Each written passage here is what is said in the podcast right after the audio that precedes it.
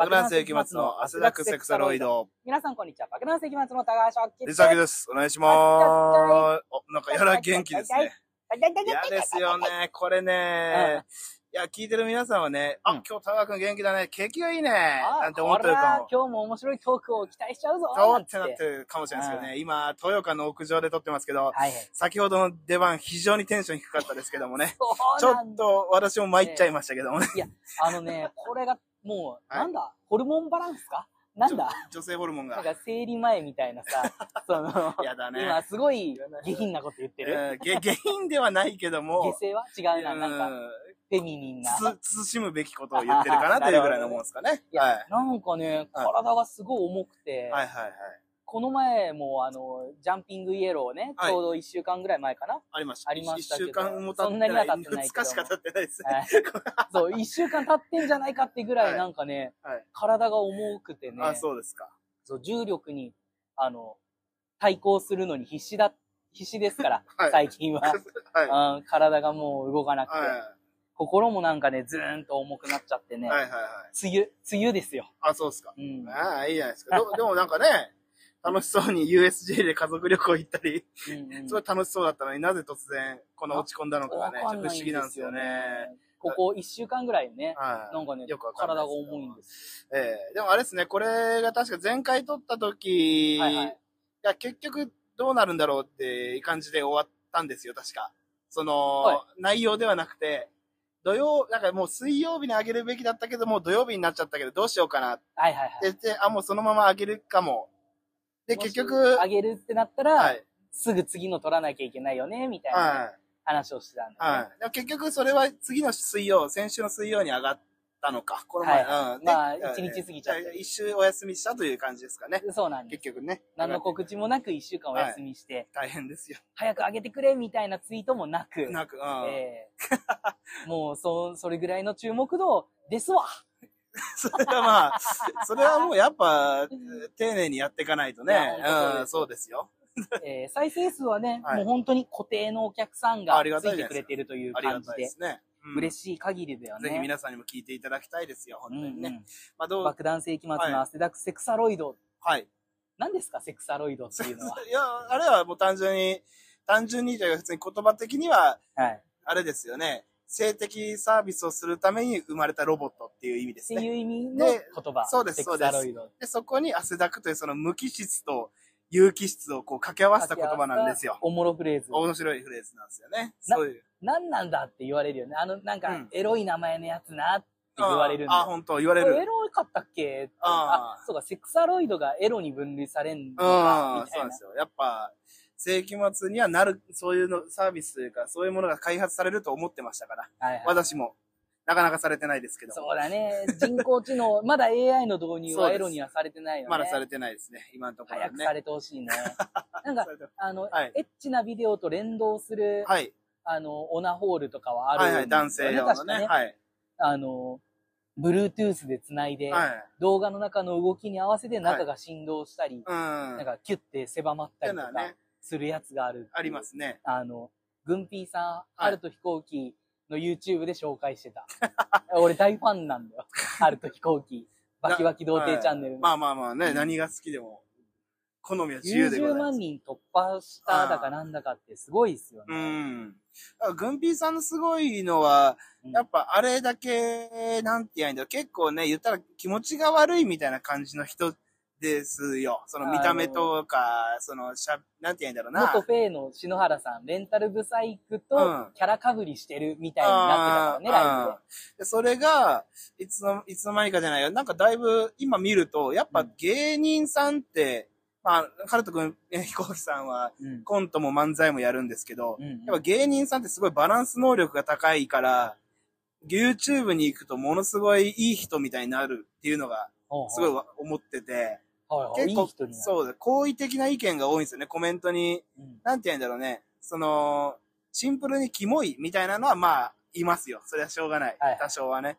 でもやっぱ人がいいみたいなのがついてるのが、うんやっぱ時代だなっていう感じなんですよね。だいぶ性格が悪い系 YouTuber がと淘汰されてきてるのかなっていうのもグンピーさん見てて思いますね。なるほど。炎上系とかも最近いないもんね。うんやっぱいるのかわかんないけど。やっぱよく、やがメディア側も、炎上系 YouTuber をもてはやした結果、悪い奴がいっぱい出ちゃったっていう反省があるんかなっていうはいはいはい感じもね、ありますけどもね。それで、うん。あの、と、でも、ユー YouTuber で思い出したけど、ウームが身売りしたああ、ってね、はい、話題になってましたね。まだしてないのか？することを発表みたいなニュースになってたけども。私も詳しくは見てないからな。ね。ヒカキンでも20億円の豪邸に引っ越したんだよ。ああってね、それは見た見た。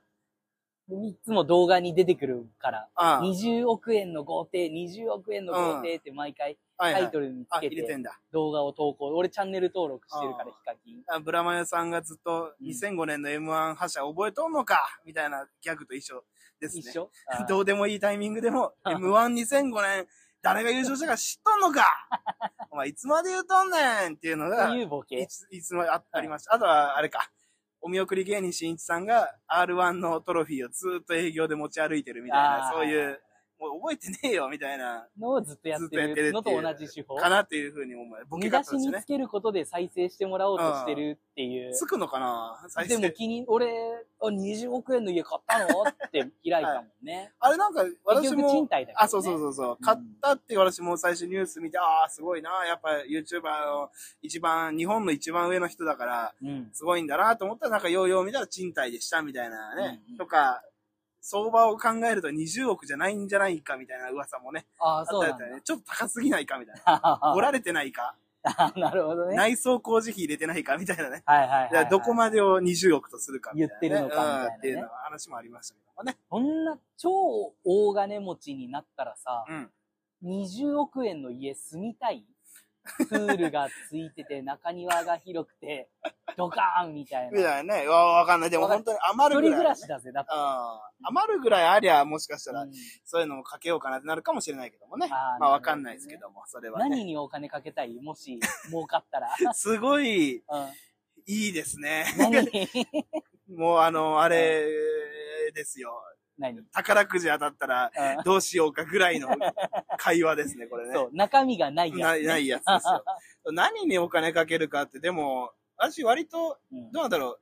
やっぱずっと、お金って割と、多分うちの実家って、まあ裕福ではないけども、うんそれなりにいいお金もらってたんだと思うんだよね、お父さんがね。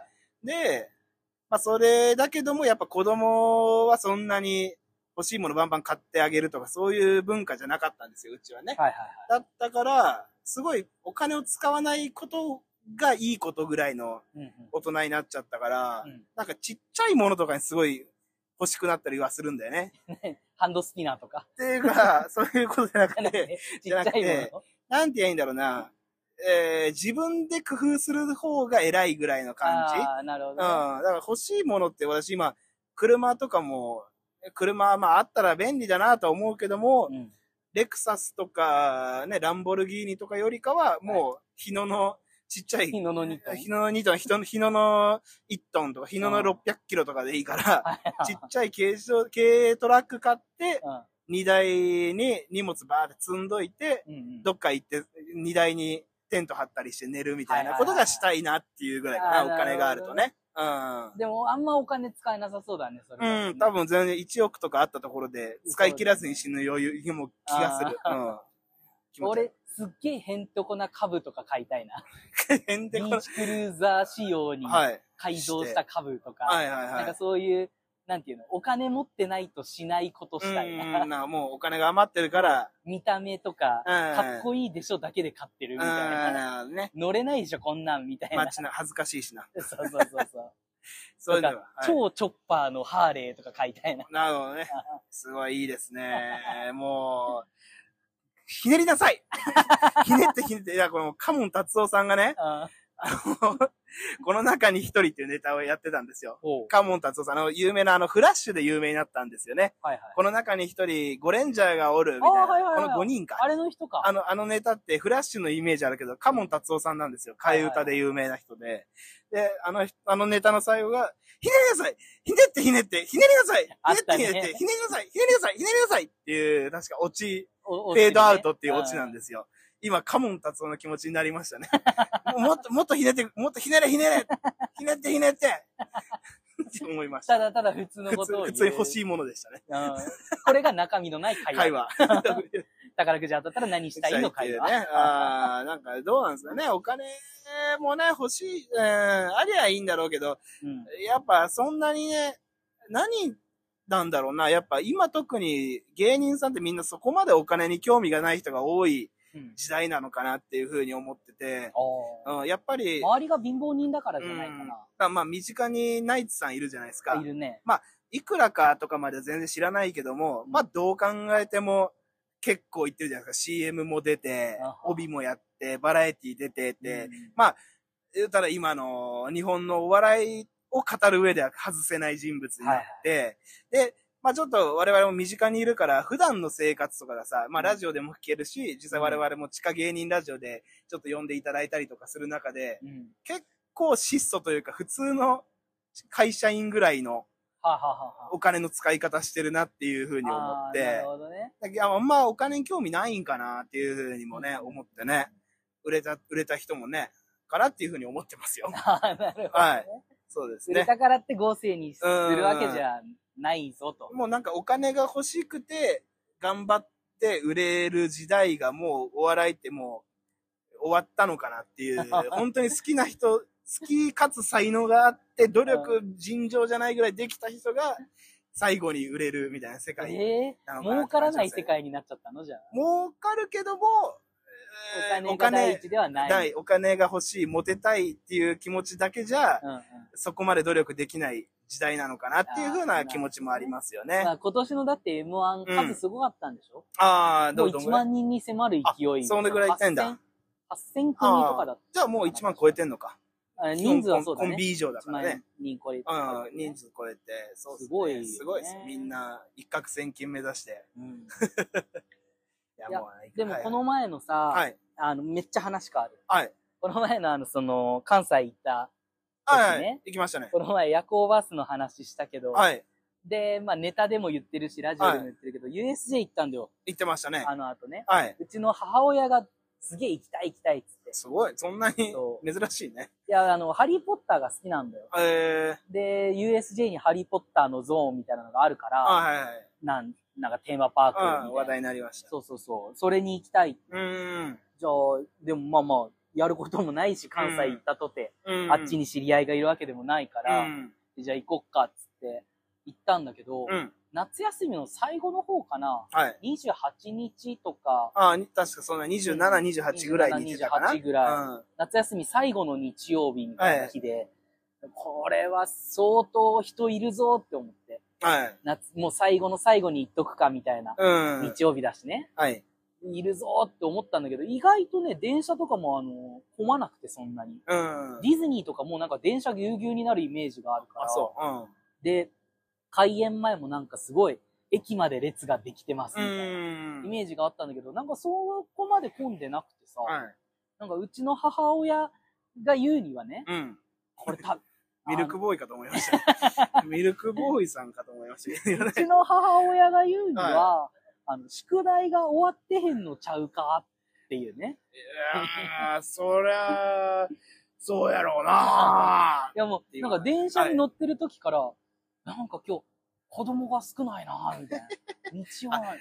あれ、あれで、お母さんって、うん茨城にまあ今ご在住ですけど、うん住んでる間も関西弁だった。ずっと関ああ、そうか、西弁で。そうか。だから、うんやっぱ、関西に降り立った途端に関西弁が強まったとかかな とか思ったわ。ではないではないうん違う、そういうわけじゃない。普通に関西人うんでずっと関西弁だよ。はいいやもう、宿題、宿題終わってんから、みんなやってんねや、つって。はいいや、そう、そうかな って単純に USJ の人気もあるんじゃないの？つって。ちっちゃい。い子よりも大人が行く場所なんじゃない？ってう言うんいや、絶対そうやって聞かなくてう。んまあ別にいいんだけど、はい聞いてくれなくても。はい。もう子供見るたびに、あ、あの子は宿題終わっとんのやな。えらいえらい。あーあー、な面白い。そんな気になるか。面白いお母さんだね。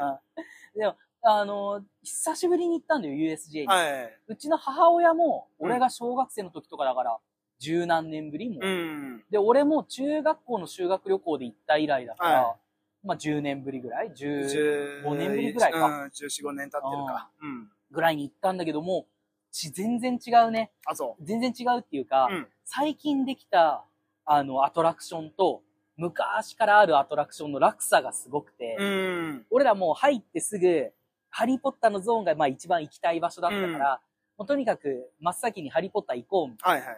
言ってて、で、一番最初にもハリーポッターのアトラクションに乗ったんで、うん。言ったら USJ の中の最新だね、うん。に一番最初に乗ったんだけど、もう、なんていうの待機列？はい。並ぶゾーンからしてすごくて、うん。なんか、普通、ただただ通路がさ、あの、鎖で仕切られててさ、そうそうずーっと並ばされるだけみたいな。棒。棒に紐、え分厚い紐がこうなってるで、人が多くなったら列変えてみたいな。ああのイメージだったけど、はいはいもうなんかね、お城の中で待ってるみたいー。え。だからその、ハリーポッターの中に出てくるうん。組分け棒がいたり。で、それも喋ってるよ。な、よく来たな、君たち、みたいな。そんなグリフィンドールの生徒かなみたいなのをずっと喋ってて。えうわ、すげえ組分け棒だみたいな。えはい。で、途中になんかあの、えっ、と、寮に行くためにさ、うん動く階段みたいなのがうん。あって、それを模した場所うん。があったりして、はいはいはいあの絵が動くんだよ、ちゃんと。うん。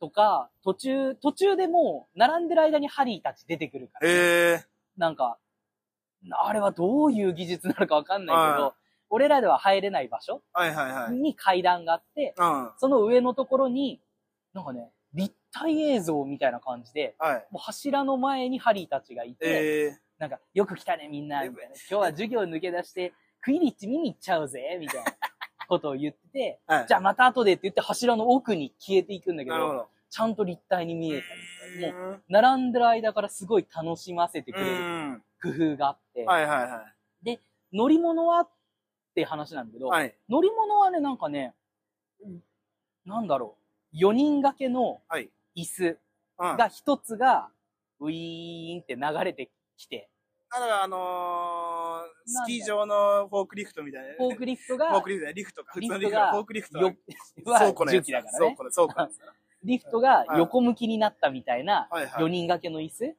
がウィーンって流れてきて、はい。あ、なるほど、あの、ホーンデッドマンション的なことか、みたいな。うん。そのゆっくり椅子に座りながら、はいハリーポッターの世界を、はいはい。まあ、眺めていくみたいな、うんそういう系のアトラクションなんだね、みたいな。うん。話しながら、その4人掛けの椅子座っはい。たら、上からウィーンってあの、ジェットコースターのバーみたいなやつが降りてきて、あ、え、あ、そういうのあんのみたいな。うんあ。結構、ちゃんと降りないようにしてんだ。うん、危ないもんね。で、ウィーンって乗って、ガチャって安全バーやりました。で、ウィーンって、その、待機列が見えなくなったぐらいで急にグワーンって加速しだして、はいはいはい。あなん、なんか、なんだなんだみたいうん。な。な、なんか、ワープの呪文みたいなのがあんのかな？うんそれをーかけて、そう、ルーラーってかルーラーはい。なんか聞こえてきて、はい。ギュイーンってすごい、うん。急にスピード上げてブワーンって動くんだけど、うんよく見たら動いてないの、俺らは。なるほど。だから、座席がグオングオンって動いて、目の前に映像が流れてて、はいそれに合わせて動いてる。ああ、なんなら風も送ったりとか。風が送られるけど、はいで、動いてないとは言いつつ、うんホーンデッドマンションぐらいのスピードで動いてはいるんだよ。うん。だから、え、ど、どうやってんの？みたいな。うん、自分たちも横に動きながら映像はちゃんと見れてて、みたいな。うん。で、だから、本当はやっちゃいけないっていうか、盛り下がるからやっちゃいけないんだけど、後ろの方の人どうかなとか見たりなんかすると、映像ごと動いてるみたいな、横にね。で、本当にすごくてう、ん。ほうきに乗って、その授業抜け出して、クイリッチ見たり、うん。なんか、雲の巣のところ行ったりみたいなすうんるアトラクションだったんだけど、本当に、ほうきに乗って空飛んでるかのよううなん臨場感が途中で熱とかブワーって炎炎出たりとかね。椅子に座ってるわけではないの椅子に座ってんの椅。子に座ってるけど、ほうきみたいな感じなのか。な、まあ、感覚としてはほうきに乗ってるイメージなんじゃないかな。周りにはほうきに乗ってる人がいたから。そう。あまあ、俺がかん世界観を勘違いしてるだけの可能性もあるんだよね。椅子ごと飛んでた可能性もあるけど、すごい、す最近のはもうマジで、すごいんだなーなんて話しながらね。で、そっからのスパイダーマンね。ススパイダーママン最初からあるやつだから、はい。スパイダーマンはザ、ザ昔の乗り物って感じになっちゃったわ。有名な。初めて乗った時は 3D メガネかけて、はい。すごい立体で、あもうあの乗り物も揺れて、みーたいな。車の前にスパイダーマンが降りてくるみたいなイメージあるね、あれね。はい、チーズとか言われたりしてね。もう今考えたらあの 3D メガネかけるのすら古いんだ。うん、っていう時代だね。スリハリーポッターは 3D メガネかけなくても立体的に見えうてん、疾走感があってみたいなのだった。うん。並んでる間もは、スパイダーマンはつまんなかったよ。あ昔だったら楽しめたのかもしれないけど、はいはい。なんか小物が置いてあるんだけど、はい。スパイダーマンとおそらく関係のないであろう小物とかがいっぱい置いてある。えー、あ、そうなんだ。パソコンとか本とか。置いてある。るんだけど、はいはい。なんかそれも着色してないの。あの、うんプラスチックの色そのままなんで。えー真っ青のパソコンとか。艶消しにすんってほしいですね。ねぜひせめてねせめ。ていや、艶消しにす、塗ったところでパソコンには見えないけどプラスチックはちょっとな、やっぱ艶消しするだけで、マット感が出てね、あ、いいじゃん。マット感出されてでもなんだけどねな。ります。あの、塗料を塗ってほしかったけどねうん、本のね。なんだけど、うわ、まあすごい、ん落差がすごいな変化。してんだね。うんうんで、まあ案の定、スパイダーマンはもうそろそろなくなるらしいね。ええ最初からあるやつだった。だから、もう残ってんのは、ジュラシックパークも今ね、はい。あの、改装中、だからこの後改装しますだかで、もうどんどん古いのがなくなってっちゃって、唯一残ってんのが多分、ジョーズとかになあ、ってくるのかな。ね。うんもう結構前に、バックトゥザフューチャーとかもなくなってるからね。ええあ、ないんだ。うん今、ミニオンのうんレースゲームみたいになってで、うちの母親がどうしてもジョーズに乗りたいって言うんだけど、あジョーズって魅力ある？って思ってー。まあまあ、まあまあまあ、それは まあ、名作ですから 魅力はあるんじゃないですか？やっぱ名作だからね。どうしてもジョーズに乗りたいうん時っていつだ？みたいな。はい。まあ、それ嫌じゃハリポタに乗りたいのもよくわかんないけどね。ハリーポッターは絶対乗りたいでしょ。ハリーポッターなんだもん。バタービールもちゃんと飲んだからね。まあ、すごいね。楽しんでるな。そう。あとはね、あの、シングがね、面白かったね。あの、動物が動物が歌う歌う歌うレディー・ガガが歌うやつ。あの、どう、どういうアトラクションなんだろうと思って。は最初、あの、もうディズニーランド好きだからディズニー例えになっちゃうけい。ど、うん。カントリーベアシアターみたいなね。うんわかるカントリー。ベアシアターカントリー。人形のクマたちがはい歌歌ったり楽器弾いたりするっていう、まあ、えー小的なアトラクション。う昔で言うところのミッキーマウスマニアみたいな、マニアじゃなかった。ミッキーマウスレビューみたいな。アトラクションがあったんで、それみたいな感じかなと思ったら、あの、人が着ぐるみに入って歌を歌うっていうショーだっえた。ーうん普通のショーだね。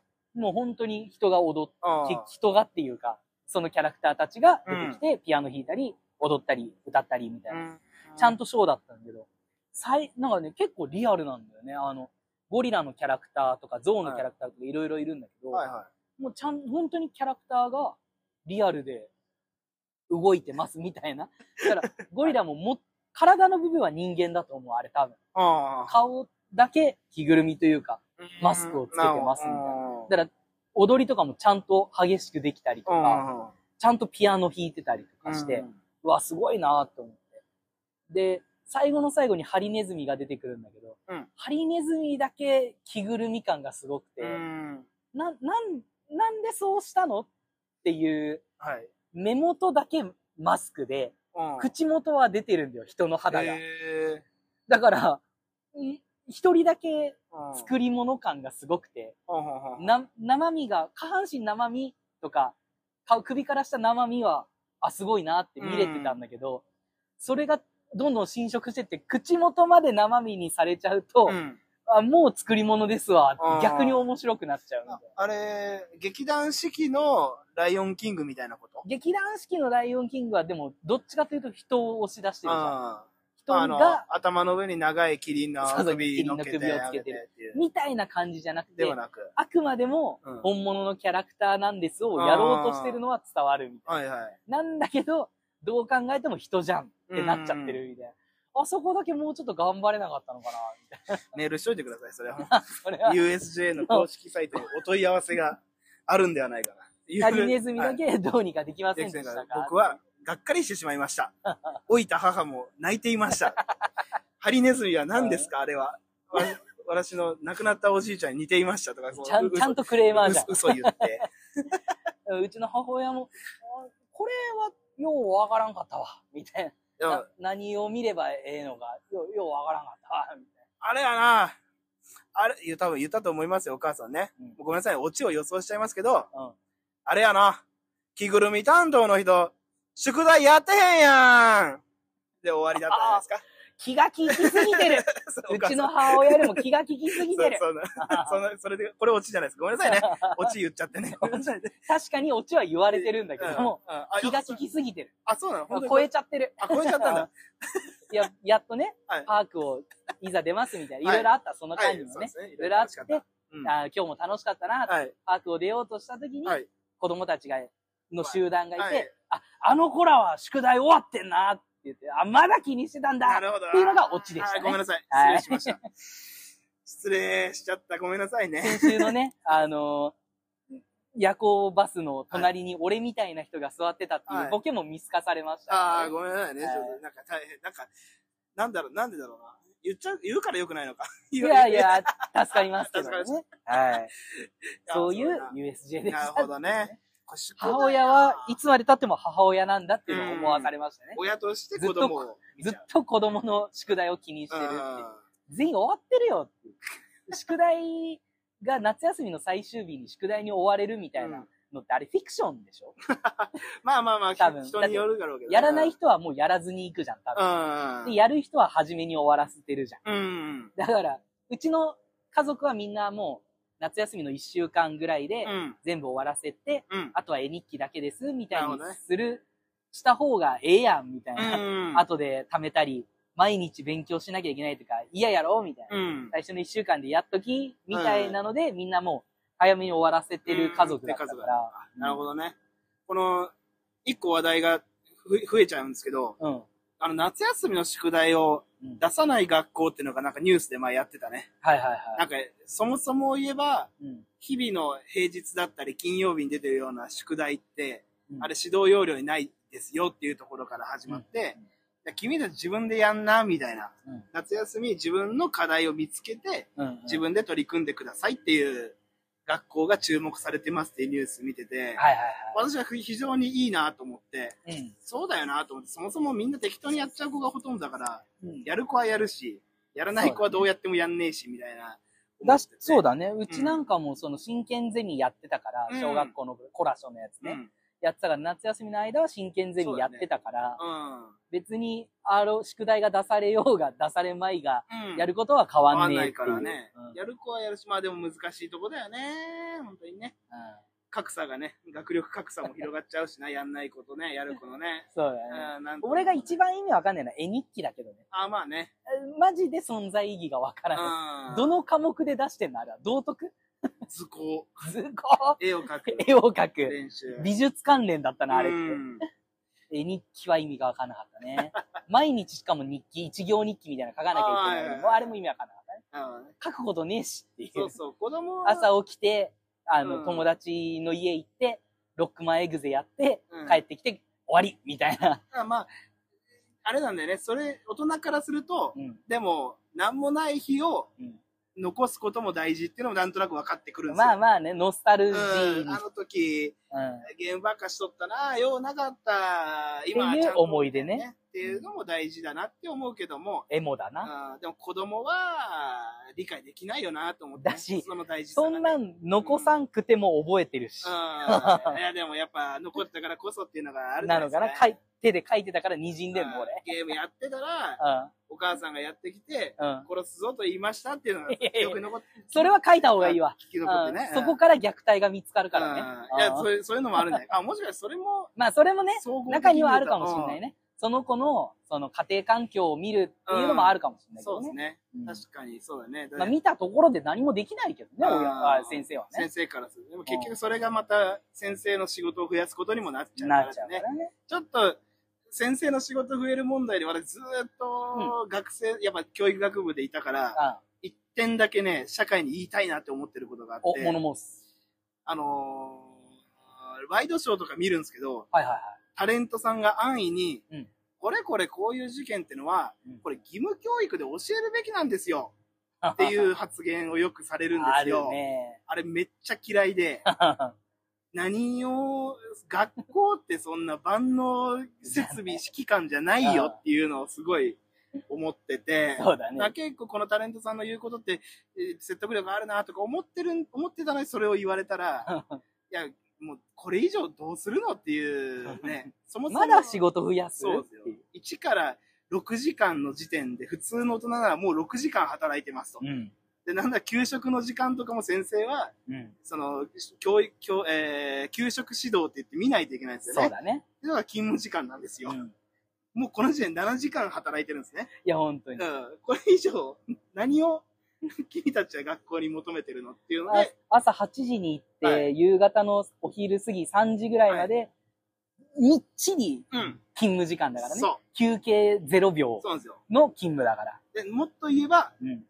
一応学校の勤務時間は8時15分から7時15分とかなんですよね。はいはい。学校の先生って7時にはいたでしょみたいな。っそうだねて。ことは、あれサービスやってます。サービうんス修行。修行してますからね。で、で、授業を作るのは業務外にやらなきゃいけそないね。うそうそう。だからもう、見てて、なんか、あ、あ、何をかん言ってんだ、この人たちみたいな気がするんですけどもね。ああれはもう言ってきたい、ずっと。そうだね。社会に言ってきたい。あいに、もう、えー一個学年上の人で、小学校の先生になって、今も小学校の先生やってる人いるけども、うん。もうあかんと。うんただでさえ今、全科目自分で教えてて、うん。とうとう教育委員会から、英語もやってくれと言われたとおろろろろ。どう、ってことはじゃあもう、週5、6時間授業やるでいいんですか？みたいになったら今度は、うん。それは良くないみたいなことも言われると。じゃあ今まであった指導要領をうん。言ったら、一コマこれを教えましょう。1時間でこれを教えましょうっていうのを、うん。1.25ぐらいやらないといけないみたいな話になってくると。はいはい。詰め、詰め、込まないといけないと。それでいいのかと。うん。詰め込みを反省して、ゆとり教育にして、今度はまた詰め込み戻ろうとしてると。やってること同じじゃないのっていうのを言ってましたね。ああ、まさにその通りだと思いますよ。うん。英語なんかやる子はやるし、やらん子はやらん。うん。そんなもんだと思いますけどね。うん。もう大学の受験のシステムが変わらない限りはどうしようもないよね。うんむずいよね。ね。もう指導要領に載ってるうん。例題の授業をやるしかないよねあ、。そうですね。授業考える暇ないから。そうそうそうそう。一応あるんだよ、そういう本が。うん。もうこの教科書はこういう風に授業するといいよ、はいみたいなのが全部書いてある本があるから、もうそれ通りやるしかないね。うん。それで、でも、いあれなんだよね、難しいのは、私のいた教育学部の学部は、うん学科は、結構それは良くないんじゃないかっていう、まあそれはもちろん研究機関だから、うん。より良い授業を研究しましょうっていうので、書かれてることをそのままやるのって、それって本当に教育のプロなんですかみたいな視点から始めるんですね。それはもうもちろんだよね。でも、お大人というか、学校の先生はもうみんな、へって感じですよね。そうね。やってる暇ねえよ。普通にね、もう、大変よ。だから小学校の先生は本当すごいなって思うよ。ん。中学校、高校になればね、うん一応授業以外の時間は別の準備する時間にできるからね。うん、そうそうそう。うん小学校はね、もう、よくね、ちょっと変な先生多かったなとかさ、うんまあちょっと問題のある先生がいるみたいなのって、やっぱみんなの話題、記憶に、誰も、誰にも思い出として残ってるじゃないですか。残ってるね。突然起こる女性の先生とか、絶対どこの学校にもいるいね。て、ち でも、ょっとおばちゃんの先生ね。そうそうそう。うんあれ、もう言わ言われますけど、しょうがないなっていう、普通の精神じゃできないよ、あの、あのそれが正しいとは言わないけけども、ど、うん。そうなっちゃうような環境だぜってそういうね。そうそうそう。おかしいよね。真面目、教育ラジオになっちゃう。そう、もう、自分の子供が育ってるの見れないってよく言うもんね。ああ、自分のはいはいはい教え子の運動会に行かないといけないから自分の子供の運動会行けいないけないってみたいな。いうね。それもう、なんだっていう話ですからね。本末が転倒しちゃってそうそう。ですよ。結局ね。まあそういうところを思いますという。今学校。だから、だから、うん私はもうテレビ見てて、うん安易にタレントさんが、うん、この問題、もうここはやっちゃいけない。学校で教えないといけないと思いますよ。っていう発言をした人はもう、漏れなく、あ、ダメだこの人。この人は何も考えてないっていうフォルダにえ入ってる。そその場、場当たり的なことを言ってるだけ。っていうふうにそれっぽいことを言ってます。同じ、あなたのやってる番組で、うん。教員の、えー過重労働問題扱ってましたっていうふうに思うので、その番組でやってたのと、ね、この真逆のこと言っちゃってるよっていう。学校の先生も人間ですから、人間らしくね、うん8時間働いて、それで終わる社会作らないといけないと思うんですよ。続いてのニュースです。えー、わなんだ、炎上系 YouTuber が問題です。こういうことをね、やったらねうん、ダメだって義務教育で教えないとダメだと思うんですよ。振り落ちしっかり聞いてんじゃん。何を言ってツッコミが必要だよ漫談だからダメなんだよ。